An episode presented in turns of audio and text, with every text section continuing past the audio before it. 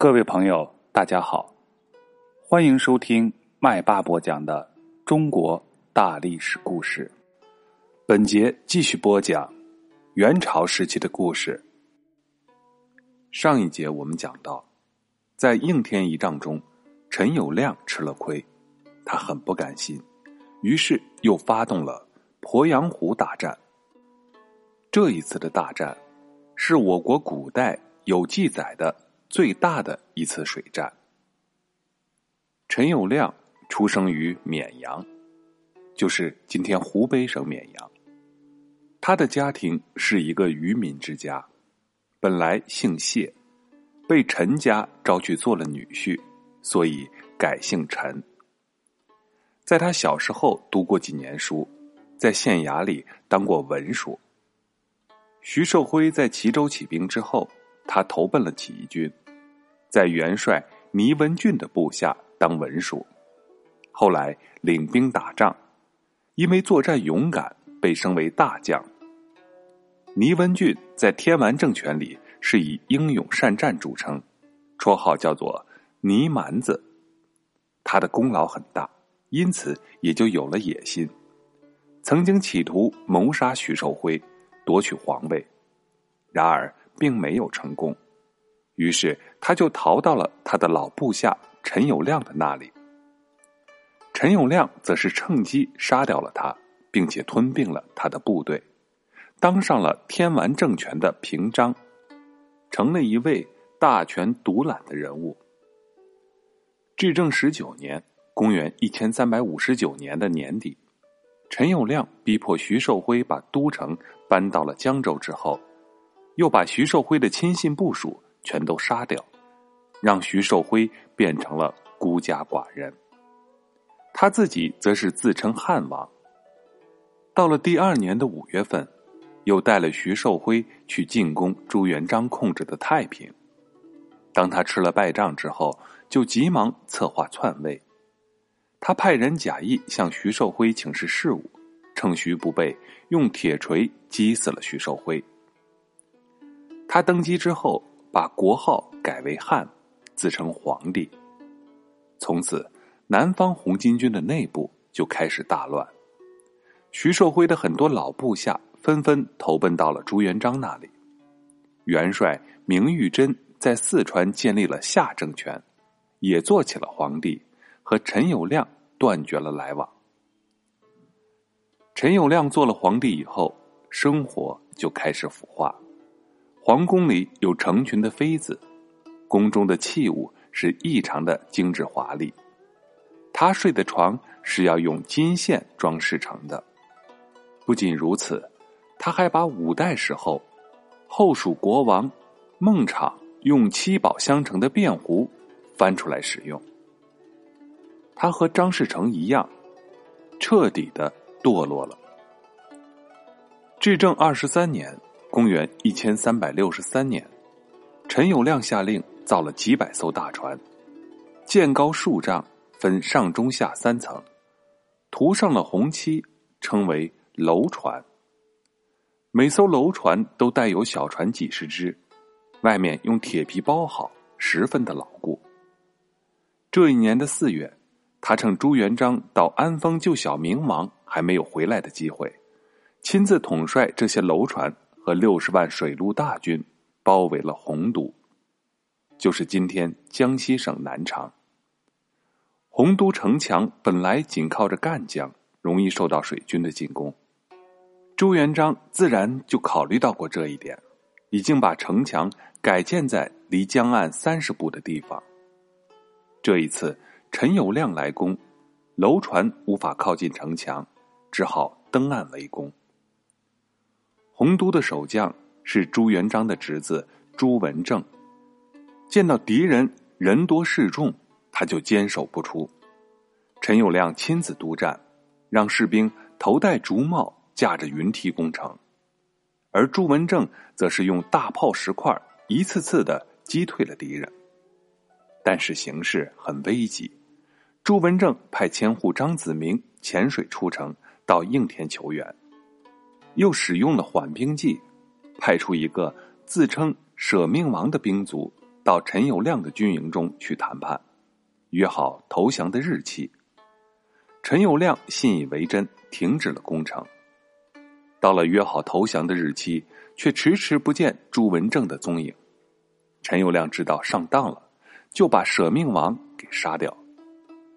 再说张子明到了应天之后，朱元璋叫他告诉朱文正，只要坚持一个月，援兵就到了。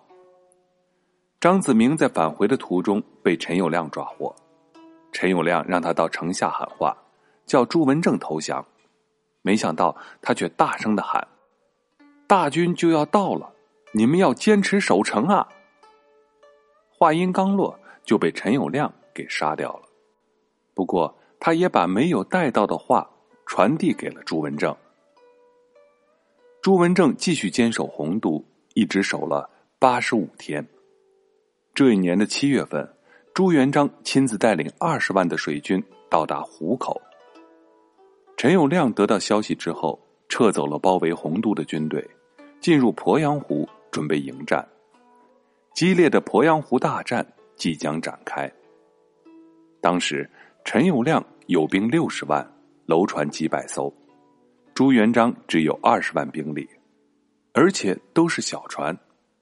陈友谅在人力、武器上都是占据着优势，但是陈友谅也有不利的地方。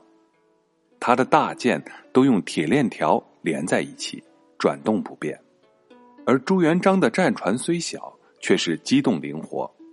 更重要的是，陈友谅骄傲轻敌，杀徐寿辉、篡权夺地，其实已经失去了很大一部分人心；而朱元璋的军队则是上下一心，士气旺盛。七月二十一日，双方在鄱阳湖边的。康郎山相遇，朱元璋摆开了阵势，把战船分成十二组迎敌。水军大将于通海乘风放火，一气儿就烧毁了陈军的楼船二十多艘，使朱元璋的军队军威大振。此时，陈友谅手下的著名勇将，绰号叫做“颇张”的张定边突然冲了出来。对准朱元璋的那条战船发起了进攻。朱元璋的战船恰巧又陷在泥沙里，动弹不得。张定边拼命的来攻，朱元璋手下的将士则是奋力的抵抗，但是仍然摆脱不了困境。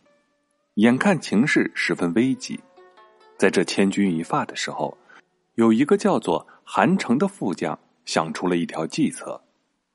他换上了朱元璋的帽子、战袍，故意在船头上站了一会儿，然后跳到水里。陈军将士看见，以为朱元璋跳水自杀了，顿时就放松了进攻。这时候，常遇春、于通海的战船渐渐的靠拢过来。由于湖水上涨，朱元璋的战船也从泥沙中逃了出来。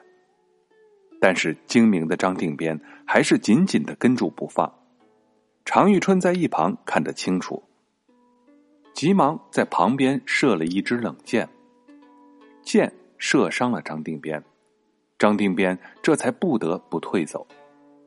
第二天，双方的主力再次会战，陈友谅的大船连锁在一起，高高的楼船上插满了旌旗，朱元璋的战船是又矮又小。交战的时候，陈友谅的军队居高临下，朱元璋的军队根本就无法战胜陈友谅的楼船，士兵们伤亡很重，纷纷败退下来。朱元璋亲自拿着战旗指挥部队进攻，还是没人敢向前交锋，他不得已下令杀了几名退缩不前的下级军官，但是仍旧没有人敢去交锋。此时有一位叫做郭兴的将领。向朱元璋建议道：“这并不是士兵不听命令，实在是小船打不过大船，还是要用火攻才行啊。”朱元璋接受了他的意见，立刻命令常遇春等人调集装满芦苇火药的渔船，等刮风的时候点上火。中午的时候，恰巧刮起了东北风，这些带火的渔船直冲陈友谅的大船。顺着风把敌舰都点着了。这些大船因为有铁链锁锁在一起，转动不得，所以大都着了火。只见浓烟滚滚，火光满天。陈友谅的军队措手不及，不是跳湖淹死，就是在船上被活活的烧死。方圆十几里的湖水里飘满了陈军的尸体。陈友谅的弟弟陈友仁、陈友贵和一些重要的大臣将领，也都在这次战斗中被烧死了。又经过二十三日、二十四日这两天的激战，陈友谅不得不向斜山退去。朱元璋派军队先到英子口卡住了他的归路，同时派人送信给陈友谅，隶属陈友谅的罪行，要他放弃地位，听从指挥，无条件的投降。陈友谅大怒，扣留了送信的人，准备顽抗到底。由于湖水下落，刘基向朱元璋建议，把战船移到湖口，等候陈友谅来突围。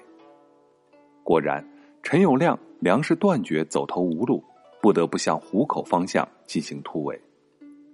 朱元璋早有布置，自投罗网的陈友谅进入了伏击圈。八月二十七日，陈友谅从晋江口冒死突围，被朱元璋用火船、火筏团团的围住。陈友谅东冲西撞，以为已经冲出了包围，于是就从船舱里。伸出头来张望，正巧一支流箭射来，射穿了他的眼睛，当场就死了。陈友谅的六十万水军全军覆没，他的儿子善儿被俘虏，一批大臣将领向朱元璋投降，只有张定边用小船载着陈友谅的尸体和他的另一个儿子陈礼逃回了武昌。张定边在武昌立陈李为皇帝，这时候汉政权已经没有任何的力量了。第二年，朱元璋率水陆大军出征武昌，陈李投降，汉政权灭亡了。就这样，在攻打元朝之前，各地起义军先自己打得不可开交。朱元璋消灭了强劲的对手。取得了战略上的优势。好的，本节的故事就先讲到这里，在下一节我们就要讲到元朝的灭亡。